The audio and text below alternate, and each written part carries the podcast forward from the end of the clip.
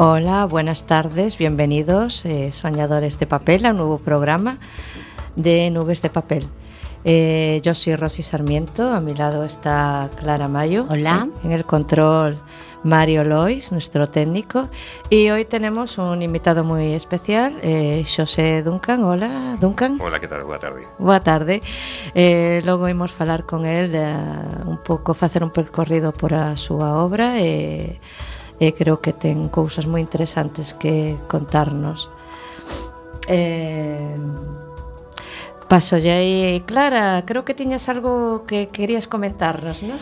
Sí, para para comenzar eh, vamos a vou vamos a falar un pouquiño da literatura fantástica porque é o tema que trata do que tratan as novelas de Xosé Duncan Eh, deciros que é un xénero que está basado en elementos de fantasía no que participan fenómenos sobrenaturales extraordinarios como a maxa, a intervención de criaturas inexistentes e dentro destes xéneros, como en todos os xéneros, se poden agrupar tantos xéneros como querramos, como queramos desde literatura de terror, ciencia ficción, gótica ou mesmo romántica. Imos falar agora de, da literatura fantástica, pero antes que nada entramos con un tema musical e hoxe temos a Enya con Might It Be.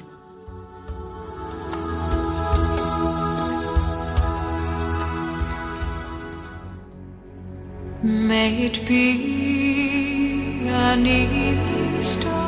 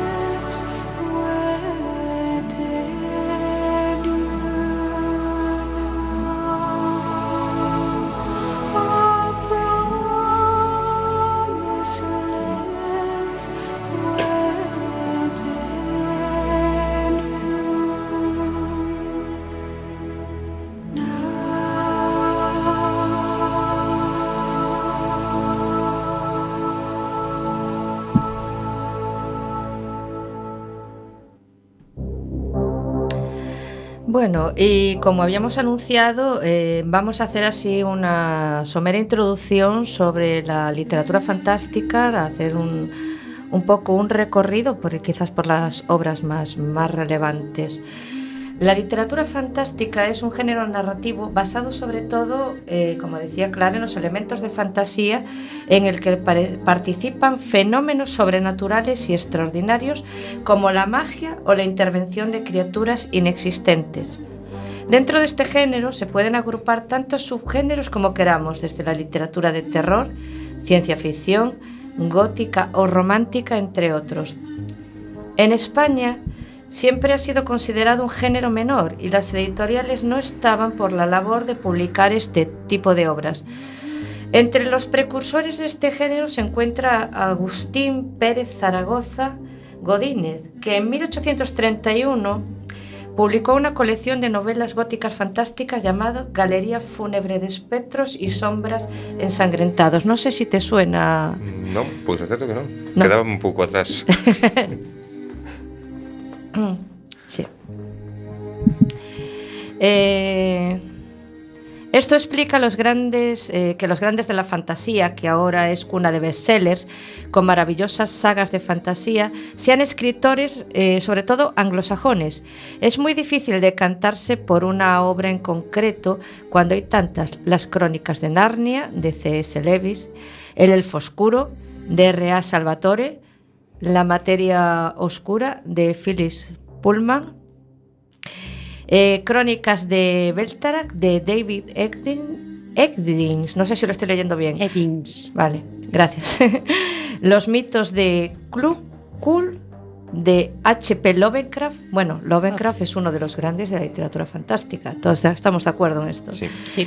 Canción de Hielo y Fuego de George R. R. Martin, La historia interminable. ¿Quién no vio en su momento La historia interminable en el cine? Yo, por lo menos, sí la vi. Eh, de Michael Ende, eh, el mundo disco de Terry Planchett, Harry Potter, J.K. Rowling, El Señor de los Anillos de Tolkien y un largo etcétera. Pois para miña sorpresa neste xénero hai moitas mulleres que escriben o escriberon fantas, fantasías en ter que ocultar a súa condición de muller, como en outros xéneros.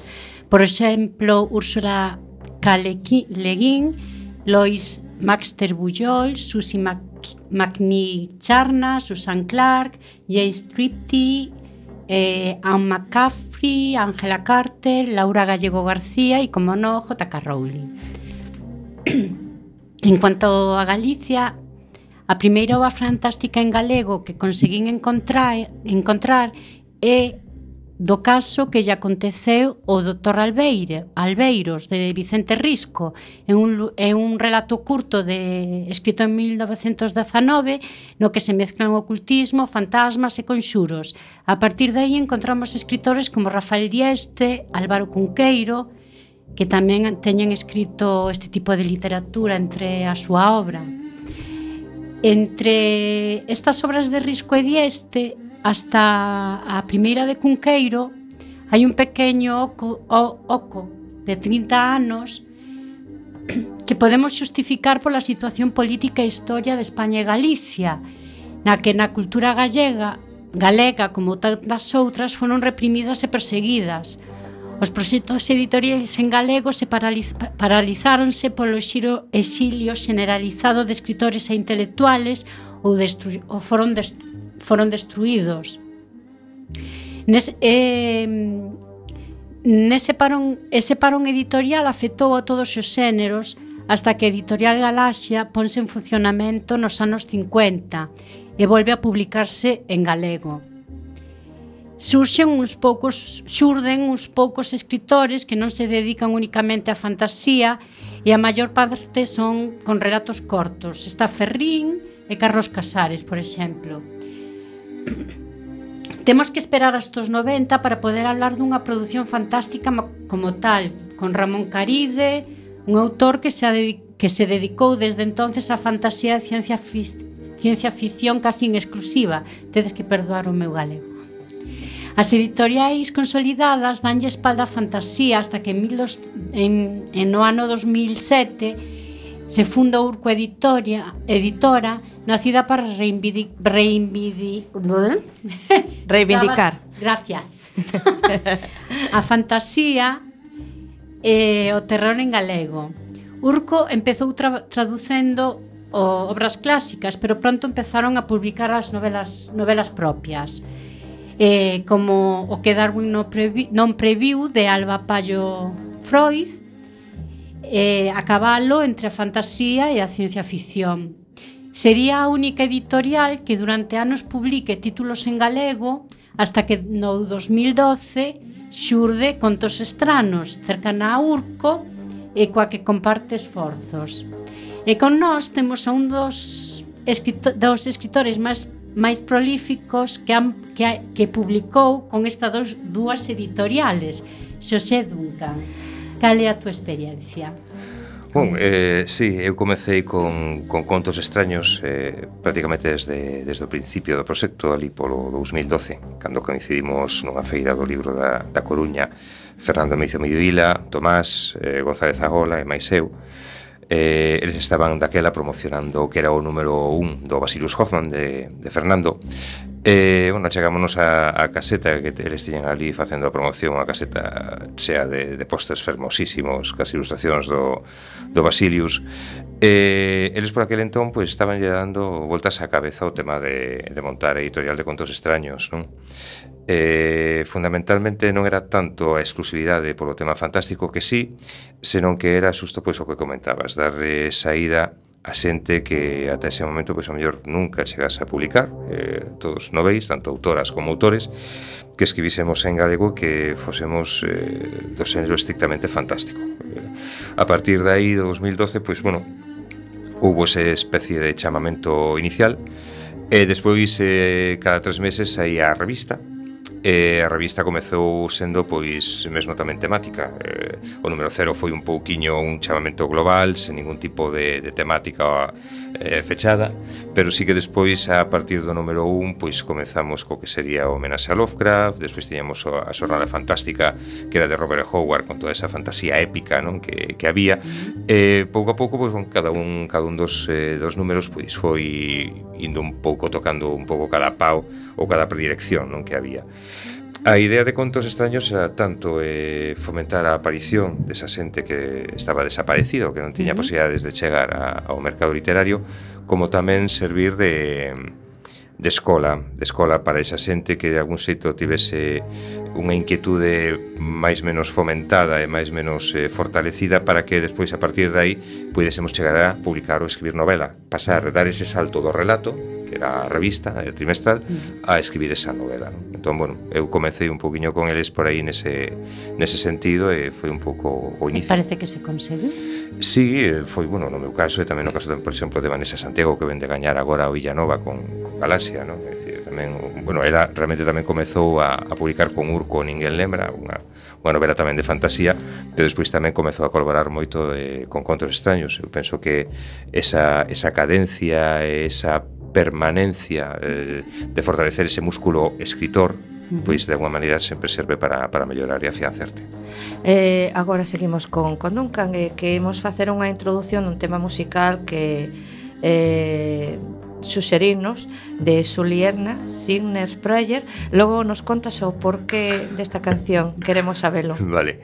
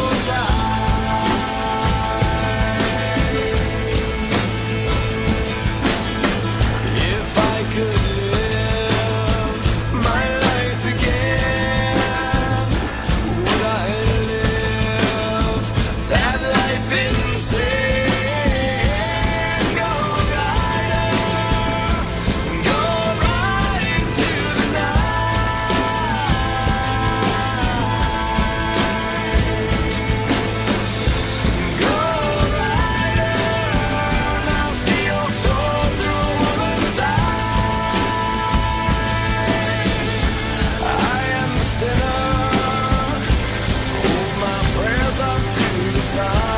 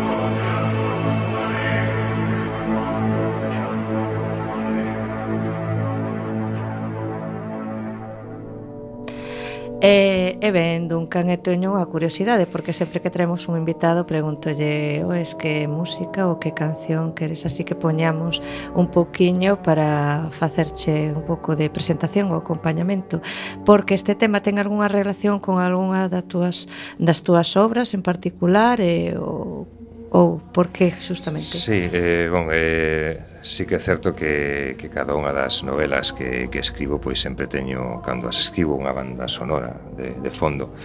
Eh, esta é tal vez unha das cancións que durante máis tempo me acompañou porque é unha das cancións que formaron parte da banda sonora das Crónicas de Bram. Entón, claro, queiras que non, as Crónicas de Bram ao ser unha triloxía, pois estivo comigo moito máis tempo que calquera outra outra novela, non? E ademais tamén este con este tema sempre abríamos as miñas festas de aniversario porque normalmente as Crónicas de Bran sempre coincidiron a presentación co 7 de marzo máis menos día arriba ou día abaixo porque sempre presentábamos a, a novela pois facendo unha pequena festa privada entre aspas, no? para, o, para os amigos, os editores. Entón, pois, bueno, é unha canción que sí, que, que me acompaña desde hai bastantes anos. Eh, quero preguntarche, vou meterme aí. Dende cando esta vocación pola escritura dende e, e se foi desde sempre surdiu o, o campo da fantasía ou tocaches outros outras temáticas e fálanos un pouco de como comezou esta aventura literaria. Si, sí, eh, ben, a aventura en, en sí, en sí mesma comezou como unha, poderíamos chamarle unha necesidade natural que supoño que, que todas e todos os que os que escribimos temos que dar o salto de, de lectores a, a escritores, non? E a min, pois, aconteceume isto, pois, haberá casi 25 ou 26 anos e comecei a escribir unha, unha novela que, de feito, está composta por dúas partes, son como dous libros, dúas novelas E o certo tamén é que aínda que comecei a escribir hai 25 anos, deixei na tirada, eh, rematei a primeira parte, eh, empezar a escribir a, a metade da segunda, deixei na tirada durante moito tempo, e despois, pois, bon, a miña muller animoume a, a rematala de, dunha vez, e foi xusto tamén ese remate, coincidiu máis menos no tempo coa, co coñecemento e a coincidencia con Tomás e con Fernando na feira do, do libro da, da Coruña, concretamente eu rogueilles con esa novela a ver se si lles gustaba tal cual, dixenme que era horrible a novela que mellor practicase un pouco máis ante... Sí, bueno, no, no, es que, algún deporte de risco, sí. No, eh, dixeron que, me, que, que practicase un pouco co tema dos relatos e propuxeronme pois, bueno, participar no proxecto de Contos Extraños, non? Na revista para que fose coñendo un poquinho de un poquinho máis de, de virtude, non? No tema de escribir. E, eh, eh, bon, deu bastante bo resultado porque mm, despois de, de practicar eh, pois retomei, retomei a, a novela esta, retomei, na peguei unha revisión bastante gorda e de feito pois quedou de finalista na, na última edición do, do premio Antón Risco no ano pasado, non? A que gañeu Fausta con Dormir con Lisboa, que quedou ela de primeira. Como pois, se titula? Eh, esta, bueno, en, ten un título un pouco tal que se chama Os soños da deusa nai e do deus tolo. Eh, porque realmente eran dous libros, o primeiro era Os soños da deusa nai e o segundo era Os soños do deus tolo. Como agora é un único libro, quedou comprimido nun único libro que aínda lle peguei outra revisión máis e lle pegaría outra máis. E, bueno, probablemente tal vez saía pois para o 2019 non, para o 2018, perdón, 2018 non, saía o mellor para o 2019 con, con contos extraños o mellor. O sea, unha reedición, entendo. Mm, sí, sería que quedou de finalista revisada novamente por por min, si, sí, de novo. Moi ben. Eu conto de nunca acabar esa novela, sí. Eh, 25 anos. Sí. sí dan para moito, dan para moito. Pois sí. Eh, fanos así un pouco un recorrido da túa traxectoria eh, vital a través de, deste xénero da fantasía. Por que a fantasía? Supoño que, que porque é o xénero que sempre me gustou ler mm, eu realmente nunca consumín ningunha outra literatura que non fose a fantástica. Eh, recoñezo que non foi, por exemplo, moito do, do subxénero de ciencia ficción, sí que é certo que me acheguei a ela con bastantes obras, eh, pero non poderíamos decir que non son un lector do, do que se chama ciencia ficción dura. Eh, uh -huh. Sempre fun máis un lector de ciencia ficción tipo distópico ou tipo social. Se me gustou moito 1984, Crónicas marcianas. Mm. Eh, calquera literatura de ciencia ficción pero que non tivese o componente científico un peso excesivamente Xa, grande para non facela moi densa sí, non? Quizás. sí, sempre gustei moi entonces non, non, non lin de, de rapaz lin algún, eh... algún libro dele e tal pero nunca me chamou tanto a atención como outros por exemplo que sí que a mellor iban pois iso nunha ciencia ficción un poquito máis social ou, ou máis distópico bueno, ten non? algunhas obras bastante sociales eh? sí, sí, pero como tiñan ese aspecto tan sí. científico, a veces chegaba a aburrir un pouco. Entón eu era máis de, de tal. Pero sí que é certo que todo o que escribín sempre foi fantasía, sempre eh, os relatos que, que cos que colaborei en Contos extraños sempre foron fantásticos, obviamente. Pero despois tamén as outras novelas que escribín, por exemplo, as Crónicas de Bran era fantasía épica, a triloxía sí. típica e prototípica, aínda que despois no último volume foi tendeu un pouco máis a, a un multiverso. Isto é eh, a propósito, eh? Ah, ah, de non contar spoilers, non? spoilers non? Eh, no, no, no, no, é verdade. Pois, as crónicas de Bran, as crónicas de Bran, sí, a fantasía épica. Despois, por exemplo, está al norte, seía máis a un terror psicolóxico un pouco gótico, e negruña era distopía pura e dura. Pura e dura, é Selena. Sí, sí, sí. sí, é distopía pura e dura, non? Entón, pero eh, sí que é certo que podo variar un pouco de subxénero, pero nunca saio do tema fantástico. Eh, de todas formas, creo que na tu, nas túas obras sempre tes, polo menos nas que eu leín, por exemplo, Negruña e outras que de lector beta, eh, sempre tes unha pequena, bueno, Negruña non é pequena, é moi grande, pero mm, como mm, eh, Ahora non me saen as palabras. Eu non sei eh, o que loita queres social, decir. non. Eh, eh, eh como se di? Loita, o... Crítica social. Sí. Ah. Sempre hai algo. Home, a ver, poquinho... eu penso que... Sí, a ver, eh, falábamos antes un pouco do, do pouco recoñecemento que ten a literatura fantástica como tal. Non sei se é porque tal vez se chega a considerar que non ten un calado, unha importancia ou, un, ou unha narrativa tan coidada como calquera outra literatura que se poda considerar máis seria ou máis académica, pero a literatura fantástica non deixa de ser outra maneira de pintar a realidade. É dicir, eh, ti non te podes desconectar como escritora ou como escritor do mundo que che rodea. Uh -huh. É certo. Eh, sí. eh, eh, ainda que fales de trolls, de orcos e de dragóns, o final non deixa de ser máis que unha deformación da realidade que estás a vivir e eh, os problemas que lles poidan pasar esas criaturas fantásticas non son máis que outros problemas que outros que ti estás a vivir ou ver diariamente na túa vida, non? E, por tanto, a sociedade que te rodea non deixa de ser iso que ti plasmas na, na novela. Entón, claro, home, a ver, por exemplo, Negruña era, está claro que é algo moi obvio, moi evidente, porque non deixa de ser unha crítica eh, mesmo aos distritos, aos barrios da Coruña de, de sí. toda a vida que lles din, non? Eh, eu cheguei aquí a, a Coruña no 73, eh, vivín pois esa esa orixe desa Coruña dos 70 sí, e pico, 80 sí. Mm. algo que parecíamos casi como mini clans, non? Sí, había esas loitas sí. en discotecas entre mariñeiros a Sagrada, certo, os Mallos, sí, certo, Sí, sí, sí. Entón casi parecía como que era des, éramos mini aldeas sí, sí, pelexando sí. por unha especie de de lugar non e, eh, e eh, de posición na, na Coruña e pois estaba ese mundo irreal que eran os cantóns e, os centro, e o centro que parecía que aí vivían os privilexiados e que ni siquiera formaban parte da túa propia cidade é certo, non? descubríchelo moi ben entón Negruña é unha cousa sí, así sí. de feito Negruña é ciencia ficción, o falábamos antes, con un matiz moi marcado a nivel social, e tampouco me fun moi lonxe porque Negruña está ambientada no século 24 para que de alguma maneira puide ser recoñecible a xente que lese a novela para sí. que tampouco nos afastásemos tanto, tanto que tiveses... Espacialmente, non? Efectivamente. Xa. Entón, mm, en Negruña permitime o uso de manter os mesmos escenarios eh, ao ver un, un tránsito de 3, 4 séculos tampouco era unha cousa que tivese que tirar por terra todos os edificios eh, desta maneira tes pois localizacións moi facilmente recoñecibles pola xente que, que lea a novela, non? Tanto desde o Parque de Santa Margarida como eh, a Avenida de Fisterra, eh, os cantóns sí. propiamente ditos, non? O Porto como, como zona de ocio, como mm. está ahora montado, non? Entón, de alguma maneira, sí que te permite ese uso de, de falarlle a xente de algo que coñece, pero dándolle un pequeno xiro de evolución deses tres séculos, levando todo ao extremo. Decir, bueno, que pasaría se as cousas fosen de mal en peor e de peor a todavía moito máis peor? Entón tes ese tránsito de 10 séculos que che permite tamén facer ese xogo de, de tempo.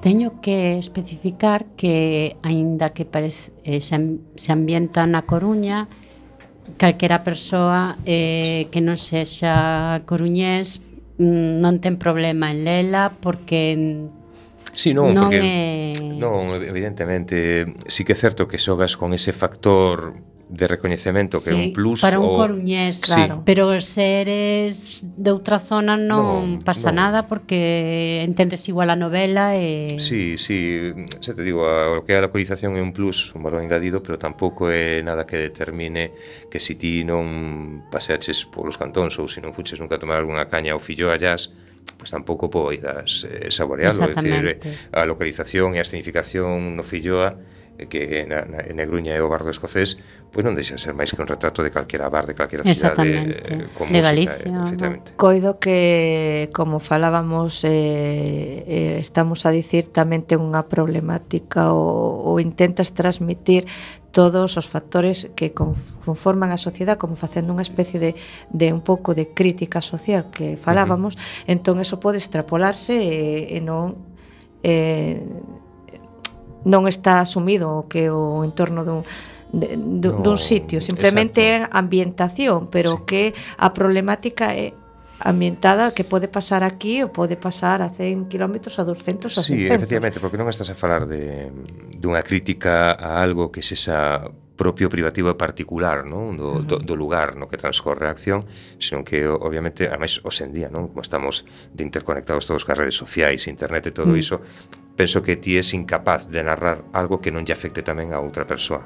Certo. Eh, uh -huh. Porque penso que nos afectan sí, as sí. mesmas cousas a todos, en maior menor medida ou pois con a, a problemática, claro, efectivamente, pero que irás que non, quitando problemas ou, ou conflictos moi concretos e moi localizados, despois o que son a calquera crítica social, cultural, económica e política que ti poidas facer eh, é eh, totalmente permeable e recoñecible a calquera outra persoa que non viva na, no teu entorno. Entendo que ao longo de todos estes nestes anos que xe, leva xa unha ampla traxectoria eh, han ido quizáis cambiando eh, non o xeito de escribir, sino o enfoque que ti lle das os teus, as túas historias a raíz das experiencias da, do cambio do, do cambio do sistema mundial, da sociedade, un pouco todos esos factores han ido influindo.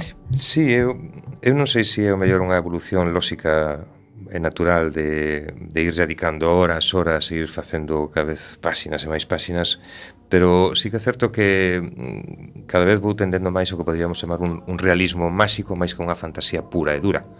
Eh, falabes antes do doutor Albeiros de, de, de, de, de o tema de Dieste de, de decir, penso que o realismo máxico sempre estivo moi presente na nosa cultura é eh, unha forma natural para nós de narrar as cousas eh, falábamos antes tamén, vos comentaba non antes de entrar en, en directo o tema de Laura das Neves e tal, o, o xeito tamén que teñen os escandinavos de enfocar ese realismo máxico e mm, de, de dar como natural algo que é totalmente fantástico e tal. Como vos comentaba antes tamén que para ano que ven sacarei novela con, con Galaxia e esa novela, por exemplo, que sería a seguinte obra que publicarei, vai tende cara a iso. É dicir, eh, hai unha localización que é o lago Antelvari e no lago Antelvari pasan cousas, cousas moi chungas e, e ves realmente que ao final a novela non se centra tanto no chunguismo da cousa que pasa mal en sí, senón en como lle afecta a persoas normais que viven nesa entorna, ese lago, ao redor dese lago, non? Eh, coido que sí que estábamos eh, a falar de desa novela hai un, un par de meses no, no Día das Letras Galegas. Ser, Coincidimos. Sí. Eh, deixáchesme así un pouco intrigada, entón quero que realmente, sí, sí, non, non, que nos fales, que nos fales. Que nos non, fales non, porque... non, non, non. Que se fala, fai spoilers. Sen facer spoilers. Que horridos spoilers. Pero, pero sí, a verdade é que chamame a atención a temática da novela, entón quero que nos contes un poquinho, así por enriba. Por enriba, sí, mira. Eh, moi por enriba, sí, Duncan, moi por enriba. Sí, vou tentar contarvos o que sería a, a esencia por riba, vale? Nada sí. de, de detalle. Eh, realmente o, o que é a novela que provisionalmente por agora titulase As lembranzas perdidas no lago Antelvari. Ese é o título. Pro, polo da agora provisional ata provisional. claro, eh, despois a editorial pois pues, se considera que mudar ou tal, pois pues, mudarase lixeiramente, pero provisionalmente por agora é ese, non? Eh, Antelvari eh, é unha mestura entre a lagoa de Antela e eh, un lago finlandés que se chama Silvari, Eh, ven sendo un pouco a clave da novela. Eh, como vos decía, a min impresionoume moito o, o xeito de narrar escandinavo, ese realismo máxico que está tan afastado nos espacialmente, pensar Finlandia, madre mía, onde queda iso, non? Sí. Pero por outro lado, tan próximo a nós no xeito de entender a, a masia, o sobrenatural, e esa retranca que les teñen tamén de, de enfocar as cousas malas. Eh, Como en Galicia. Sí, Somos eh, moi... No, sí, notas, notas que hai, sí, sí, notas que hai unha proximidade que non contabas con ela, non? E a mí marcoume e dixen, bueno, eh, imos facer logo unha novela que estea totalmente desubicada. E, de feito, eh, en Antelvari, pois hai xente que ten nome galego e apelido finés ou ao revés. Eh, hai unha mestura de conceptos que tampouco deixas moi determinado onde está a acontecer a acción, pero sí que hai un escenario, unha paisaxe, hai unha contorna. Non? Entón, a partir de aí, todo comeza co, con un vello, Olavi, Olavi múdase, Olavi múdase do que sería a vila, que tampouco que sexa unha cidade, unha vila que está a 15 km do lago Antelvari, múdase unha, a unha cabana ao lago Antelvari. E a partir de aí é como se mesturase ese cocún con poltergeist e con alien. Mi madre. Entón, e, e todo iso con, tamén con unha sociedade secreta que anda por ali, que tamén moi chunga. Eh, entón, claro, Todo eso é o chungo de fondo, pero despois a partir de aí pois aparece unha periodista en prácticas que chega a cubrir a desaparición de xente, porque a xente desaparece. Está o propio Olavi que vive na, nunha cabana susto, digamos, no, no eixe do mal. Eh, hai tamén un investigador paranormal que tamén chega ao lago a investigar se esas desaparicións pudesen ter algo, o sea, como un Iker Jiménez, pois pues, que che chega ali tamén a, a cubrir o tema, non? Gustoume ese paralelismo. Hai, hai un blogueiro, un rapaz, un adolescente que leva un blog eh, eh durante anos eh, en plan así, pois como V de vendetta intentando sacar a luz todo o que pasa no lago e que el sabe que realmente pasa algo moi chungo tamén. Eh, eh, son unha serie de ingredientes que que non meterás dame, tamén ao Dame ganas de lela. non, estaba pensando. ah, claro. Xoga, xoga comentaxa, claro, claro. É o que ten ter beta readers. Eso, beta readers. Gústame ese ese concepto. Eh, estábamos a falar do do, do libro. Dicíache que o que faltaba tamén era como un monstro tamén aí no medio do lago, porque eh, ah. pos aí como un halo de misterio ah. redor do... Monstros, monstros realmente non hai, pero hai unha aurora boreal moi chunga. é que hai algo que non sexa chungo na novela. Non, non, é, é, a novela é chunga Deixos por definición. pensar un rato que hai un monstro no lago. Bueno, no, no, no lago algo hai. Sí. Algo hai, algo deixa, hai. Deixa. Eh, que imaginen. E como como vai o proceso da novela? Como está está rematando? Sí, xa, sí, xa non, te... sí, sí, está, está rematada, está entregada a Galaxia. Agora poderíamos dicir que está no, no proceso de revisión por parte deles. De danlles unhas cantas voltas E a partir de aí, pois, segundo o, segundo que sexan as modificacións que, que lle fagan, pois, bueno, o trámite habitual é que chas mandan de novo para que ti a leas, e deas o, o ok.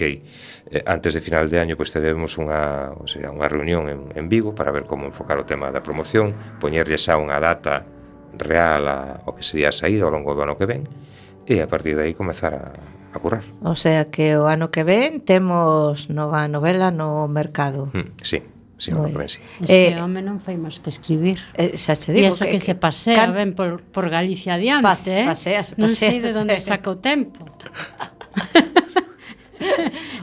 eh, con esta cantas levamos xa, Duncan? Pois esta sería eh, en plan novela, non volumen recopilatorio. Eh, con esta sería, pois bueno, levamos a Tirosía, levamos hasta el norte, Negruña, esta sería a sexta, a sexta novela. Eh, de todo, de todos a que es, a, o que has eh, o que fixeches ata agora en plan, bueno, imos incluir un pouco novela, relato, digamos, hai algunha que teña mm, unha implicación emocional contigo máis relevante que a outra? Uf, sí, que... sí, eh, esa seguro que é a que faremos un Berkami, para o ano que ven tamén eh, tentaremos sacar un Berkami eh, Carla López, a que ten o proxecto musical Mielitza, bueno, que colabora tamén con Silvia Penide sí. uh -huh, en sí. femenino plural, pois Carla está a compoñer agora as cancións eh, dos capítulos de, de decembro. Decembro para min é unha novela moi especial porque sendo absolutamente fantástica, pero fantástica eh, a, a enésima potencia, porque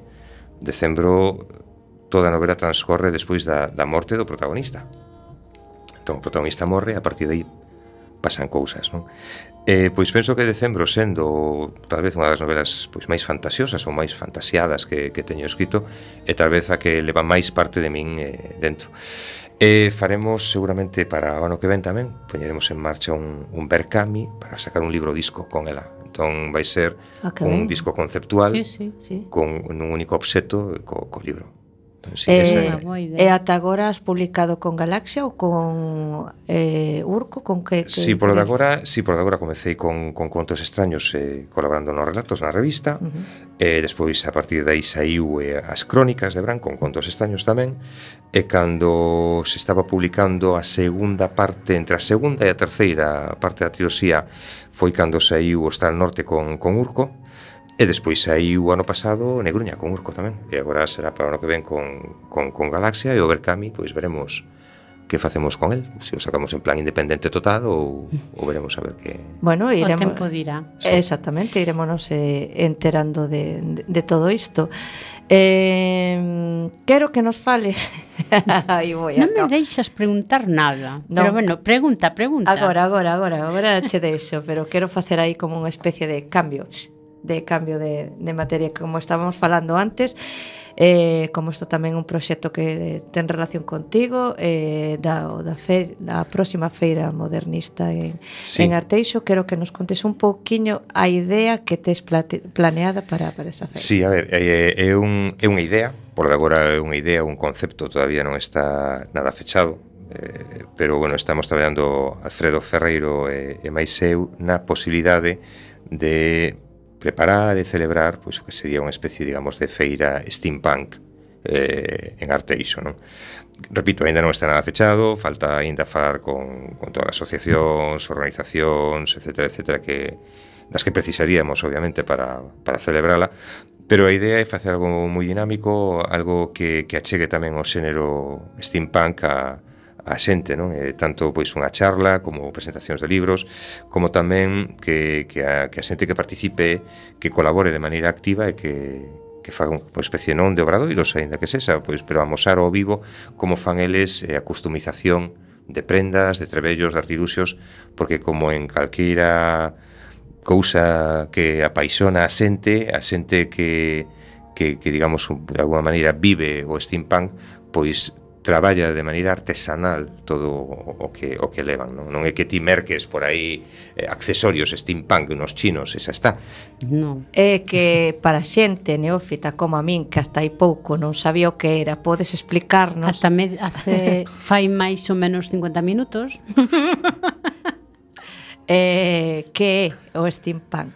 A ver, eu tampouco son unha, unha eminencia ni moitísimo menos non? no tema de steampunk que eu cando, cando falamos de, de steampunk sempre fago referencia á miña propia experiencia persoal co, co xénero eu a primeira vez que me acheguei ao, ao steampunk pois foi hai casi 12, 15 anos cando, cando merquei o cómic que se chamaba máis así steampunk eh, polo selo Irreal Cliffhanger. Cliffhanger foi un selo independente que sacou McFarlane, o creador de, de Spawn cando se cabreou ca, ca Marvel, porque Marvel tiña unha, unha política de traballo bastante bastante nazi, xa que os dibuixantes non eran propietarios do seu propio traballo. Ti dibuixabas a Spiderman, ah, claro, ah. como Spiderman é de Marvel, ti podías estar currando dibusando Spidermans 15 horas ao día que daba igual. Como un se, negro, vamos. Sí, se che pagaba o teu traballo, obviamente, claro. non digo que Marvel sí, sí, a ninguén, sí, sí. pero ti non tiñas propiedade ah, pues intelectual mira, ningunha de, de iso. Non, non sabía. Eu tampouco. Entón McFarlane eh, cabreuse eh, e colleu unha serie de xente eh, Cris Bacalo, que era o dibuixante de Steampunk, colleu tamén ao, ao meu adorado Humberto Ramos, que fixo un cómic de vampiros espectacular que se chamaba Crimson, tamén Scott Campbell con Danger Gale, é dicir, xuntouse unha serie de, de ilustradores que, que creaban ademais tamén o seu propio traballo. Eh, a miña primeira chega ao tema do, do steampunk foi aí, con ese cómic. Era fermosísimo porque steampunk estaba ambientado en Londres, xusto con esa ambientación que vos comentaba antes, non? É como se colleses a Jack el Destripador, e, e lle meteses pois o concepto do vapor ou calquera tipo de maquinaria movida por vapor, pero como se que pasaría se realmente o vapor chegase a ser eh, realmente a enerxía que, que chegou ata nosos días e máis alá, É dicir, como se fose sí, unha especie sí. de futurible. Falábamos antes de Wild Wild West, non? De, sí, de Will sí, Smith, sí. eh, pois tamén ven sendo un pouco ese, ese concepto, non? Eh, Despois, a partir de aí, pois, home, o, o steampunk, obviamente, como calquera outro subxénero, pois tamén ten variantes, agora hai, pois, unha variante do xénero, pois, que vai por o tema, non digo tanto ecoloxista, pero sí que podría ser, pois, unha vía tipo, pois, avatar, non digo como avatar, ni sí. moito menos, pero eh, que pasaría con a sociedade, non, se o mundo chega a destruirse e tuvésemos que volver, digamos, a, as enerxías primesenias, as primarias, a, uh -huh. o que é a, a necesidade básica, non, da agricultura, a caza, etcétera, etcétera, pois, exemplo, hai un, un videoxogo, eu son moi moi fan dos videoxogos tamén, que eh, ai, madre mía, Horizon, Horizon Zero con, con Aloy, Aloy que, que, que narra susto, pois eh, o despertar de novo da humanidade frente a un apocalipse brutal e eh, pois outra vez clans, eh, casi tipo escocés, non tipos pictos con, con outra vez eh, a, a sociedade e a humanidade erguéndose de, de entre as selvas e, e os bosques, non? Entón, bon, o Steampunk eh, despois o que ten é todo pois unha serie de de accesorio, de ambientación, de caricaturización ao redor, que é moi particular, moi propia. Entón, claro, iso dache... Eu comparo como se fose unha especie como de... Por falar do fenómeno, sí, eh? como se fose un, casi unha especie como de manga, pero sí, ca súa pero... propia identidade sí, tal. Sí, sí. En canto, como é o concepto que, sí. que se move ao redor de... Obviamente, pois... Eh, o cosplay. No... Sí, pero bueno, que un pero cosplay de... con, con, con unha bagaxe cultural por atrás moi moi moi forte, porque tes literatura, tes cómic, tes cinema, é dicir, non é Sí, sí. O seja, que é moi completo. É a primeira vez o, o primeiro ano que, que se te ocorreu esta... Non, bon, foi unha proposta de Alfredo, de Alfredo Ferreiro, porque foi a, tamén a través dunha presentación en Alita de, de Félix, ah, en Alita. Félix Carreira, que, que fóramos ver a, a súa nova novela Luces de Neón. O que pasa que, bueno, Luces de Neón é máis cyberpunk, pero, bueno, está a cousa tamén bastante, uh -huh. bastante vinculada, non?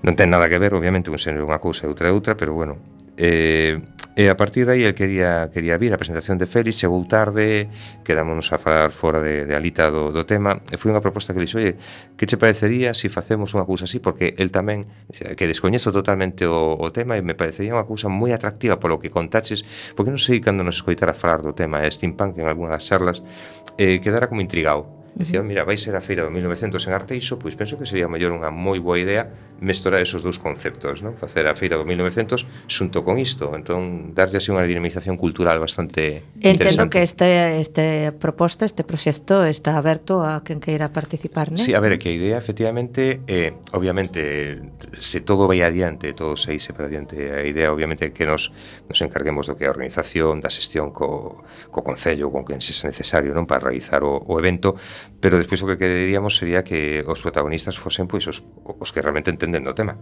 É dicir, eh, non vas ir ti aí, vou montar unha feira steampunk que xa está, non? A claro. Ver, nos eh, poñeremos como quen di os recursos, a localización, intentaremos organizar o mellor sitio posible, pero o idóneo desde logo é que a xente que vai a participar sexa realmente o motor da feira. E eh, que, e que vaya vestido en consonancia sí. co tema. Uh -huh eh, con algún tipo de guión polo medio ou temática sí, libre sí, ou como sí, non, eh, claro, obviamente para que non sexa un mero desfile de xente e nada máis, tentaremos facer, de feito tiñamos na cabeza pois o que pasa que, como vos digo, está todo ainda todo moi no aire, pero tiñamos na cabeza unha serie de actividades que involucrase tanto aos participantes que fosen caracterizados como tamén a xente que fose a visitar e a ver para que sentise forma de parte integrante, sen forzar a ninguén, obviamente, sí, a facer claro, nada que non queira facer, pero que sí que unha maneira pois que se xa unha feira moi dinámica e moi interactiva, non queremos que se xa tampouco tirar catro stands con xente que fai trebellos e que ti besas como tal, que sí, que eso tamén o verá, pero queremos que vaya máis alá diso e que se xa algo moi dinámico e, e moi atractivo. Que non sexa solo só para pasear. Claro, que sexa para interactuar sí, sí, e ver sí, como que, a ver, que non sexa un circo, aprender un que non sexa un circo ni un zoo, é dicir, non, non vas a a pasear nin a mosar a ninguén, é dicir, vas a é un movimento cultural, é unha actividade cultural e por lo tanto ten que ser dinámica e interactiva bueno, pois pues esperemos que, que o proxecto sa, saia adelante e, e realmente si, si vai si, si, si se fai que teña unha continuidade, que eso sería o, eso o ideal, non? Sí, exacto. Eso sería óptimo, sí. Que, que fose aí eh, ir, irse introducindo eh, como hai varias ferias modernistas, non só a de Arteixo, está tamén a de Sada e non sei, hai algunha outra, non? O mm, coido, non sei, o simplemente... a de Sada vai estes días, creo.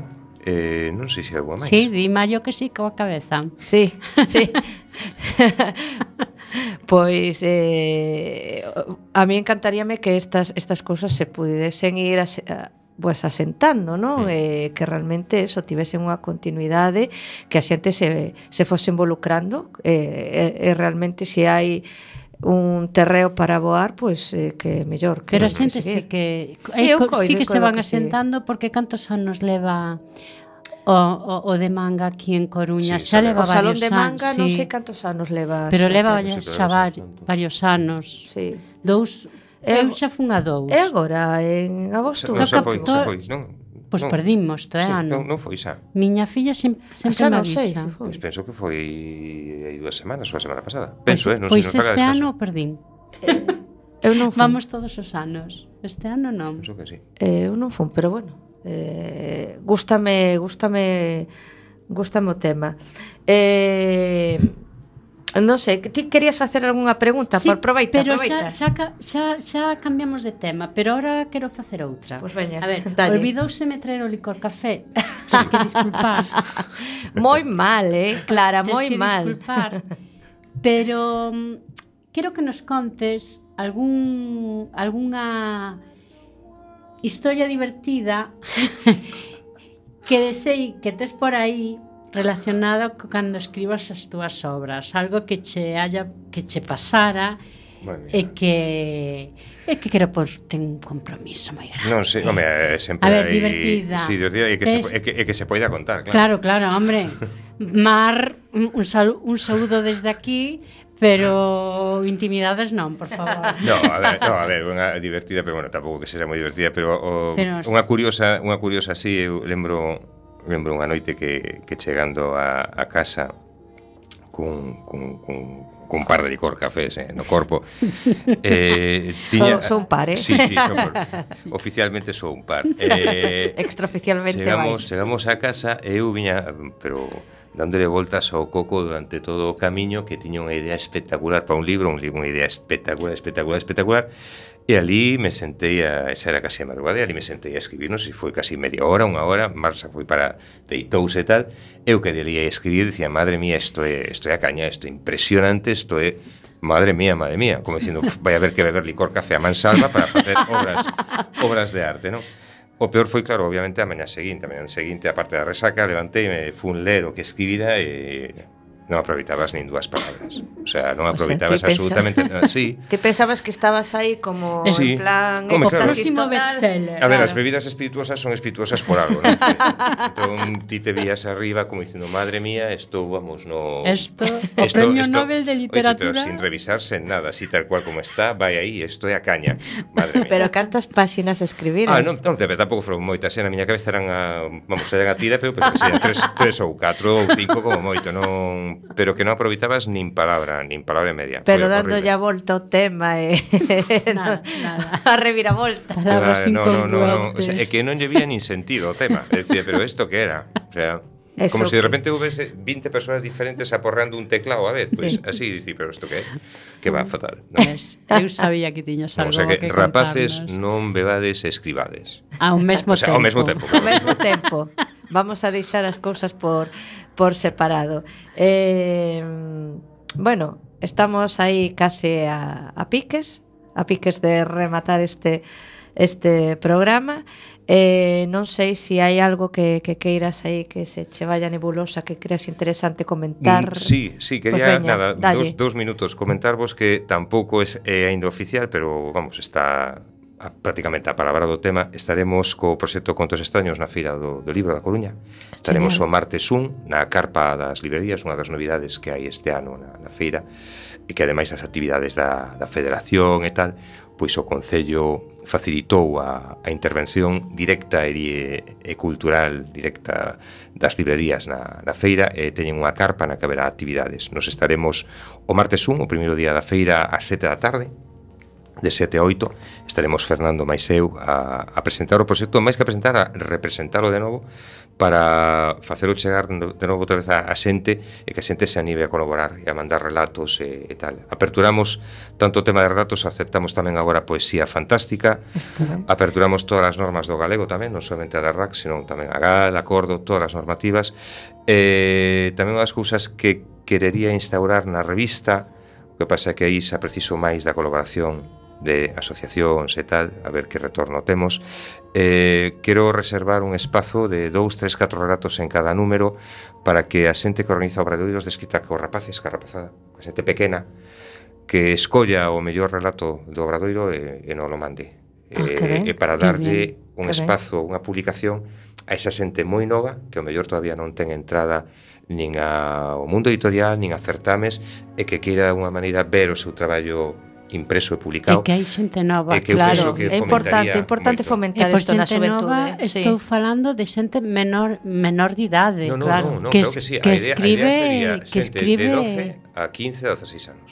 Moi ben. Por que? Porque a partir de 15 ou 16, pois esa xente xa é, digamos, máis proactiva, xa sí. mellor ten un poquinho máis de mundo e de collóns, por decirlo de alguma maneira, sí. e sí que se atreve a enviar cousas. Estamos falando de xente que sí que ten xa esa necesidade de escribir, que lle gusta escribir, desas rapaces e rapaces, pois eso, que 12, 13, 14, 15 anos, e que de alguma maneira, pois... E a pois que teñan, que teñan esa, esa, esa posibilidade, esa oportunidade, o sea que xa sabedes, se queredes ah, informarvos, o martes 1 estaremos ás 7 da tarde. Perfecto. Ah. Eh, pareceme unha idea moi boa. Creo que hai que promocionar o talento de, dos rapaces e rapazas de, da xuventude que realmente eh, as artes en todos os, os, o seu amplo campo eh, en este que nos toca que é a literatura e a poesía é importante porque eh, é o futuro o que ven por mm, detrás Exacto. é o que hai que apoxar para que teña máis viabilidade e máis facilidade de, de que temos hemos temos Sí, que temos nos, nos no momento, Exactamente. Sí. Entón... Hai moita xente nova que, que, que está aí, eh? que está aí. Nenos peque, o sea, de 10, 12, sí, sí, que, esa idea. que, que que esa, escriben. Esa, esa idea. Que o sea, escriben que, que a revista, fan no ven. Claro, que a revista siga funcionando como funcionaba ata agora, é dicir, que xente de 15 a 18 teña eh, esa porta de acceso, pero ademais vai ser un pouquiño eh, eh, empezar a facer canteira desde máis a máis. Moi ben. Vale. Ben, eh, nós temos que ir rematando xa o programa e Duncan estivemos encantada de, de que Moitas nos acompañases hoxe, de que nos falases de, de todo o teu percorrido eh, e o que está por vir, que esperemos que sexa moito máis. E, eh, e eh, bueno, nada máis eh, despedir o programa de hoxe e eh, de emplazarvos para o, o próximo, próximo que supostamente será con Toñi, eh, Toñi Quelle Eh, nada. Mm, buenas tardes, feliz tarde, sé de felices.